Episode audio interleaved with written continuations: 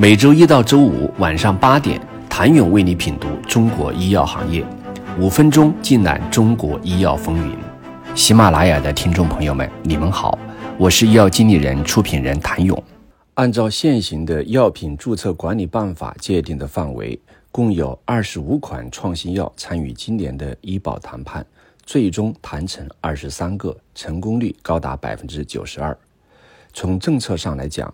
国家医保局对创新药纳入医保目录给予了诸多政策倾斜，建立了覆盖申报、评审、测算、谈判等全流程的创新药的支持机制。首先建立了适应新药准入的医保目录的动态调整机制，将调整周期从原来最长八年缩短至一年，将目录准入方式由专家遴选制改成企业申报制。申报范围主要聚焦近五年内新上市的药品，五年内新上市的药品在当年目录新增药品中的占比，从二零一九年的百分之三十二提高到二零二三年的百分之九十七点六。在二零二三年，五十七个品种实现了当年获批、当年纳入目录，百分之八十的新药能够在上市之后的两年内进入医保药品目录。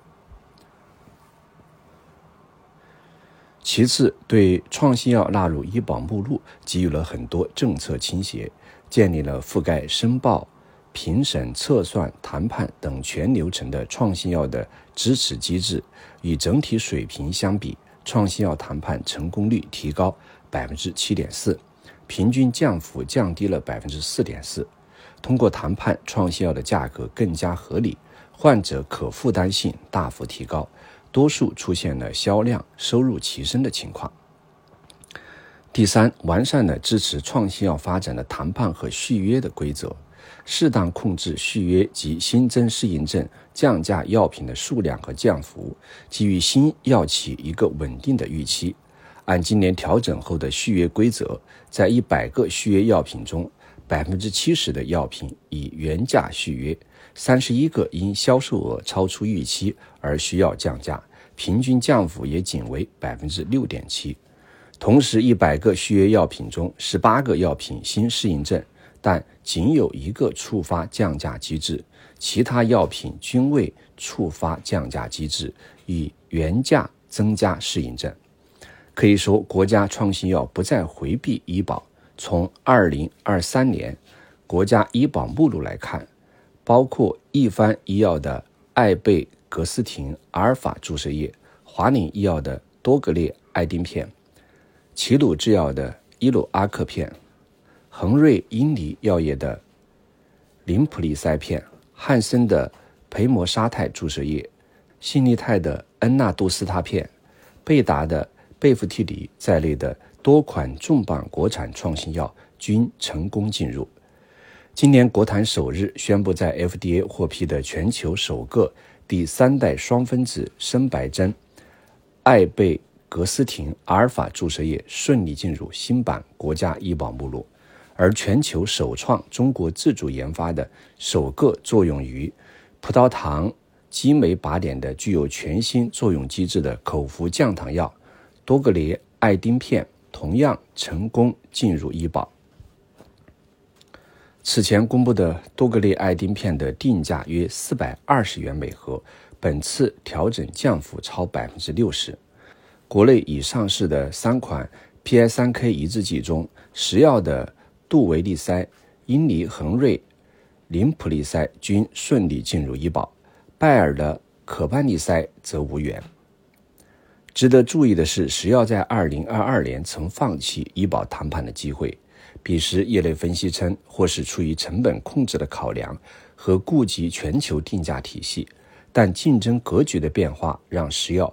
不能再躺平。二零二二年十一月，英尼恒瑞 PI3K 抑制剂林普利塞片与杜维利塞获批同样的适应症，让双方处在了医保准入的同一起跑线上。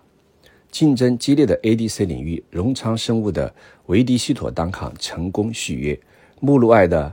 阿斯利康第一三共的德曲妥珠单抗、吉利德的戈沙妥珠单抗、辉瑞的奥加伊妥珠单抗、罗氏的维博妥珠单抗均未出现在新版医保目录中，这也意味着医保目录内的 ADC 竞争格局未发生变化。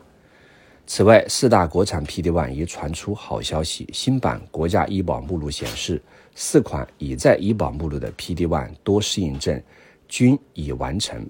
并且所有适应症均已纳入医保目录。本次调整中，先生、众生、君实的三个国产新冠治疗用药也纳入目录。发布会上，国家医保局相关负责人表示，经过国家医保局成立以来连续六年目录调整，程序规则更加完善，评审测算更加透明，企业对药品价格的预期更加客观理性。加之获批上市的新药数量逐年增多，使得本次调整新进入目录的药品数量较去年进一步提高，患者受益水平稳步提升，同时也有效提振了医药行业加大研发创新的信心。谢谢您的收听，想了解更多最新鲜的行业资讯、市场动态、政策分析，请扫描二维码或添加医药经理人微信公众号“医药经理人”。医药行业的新闻与资源中心，我是谭勇，周一见。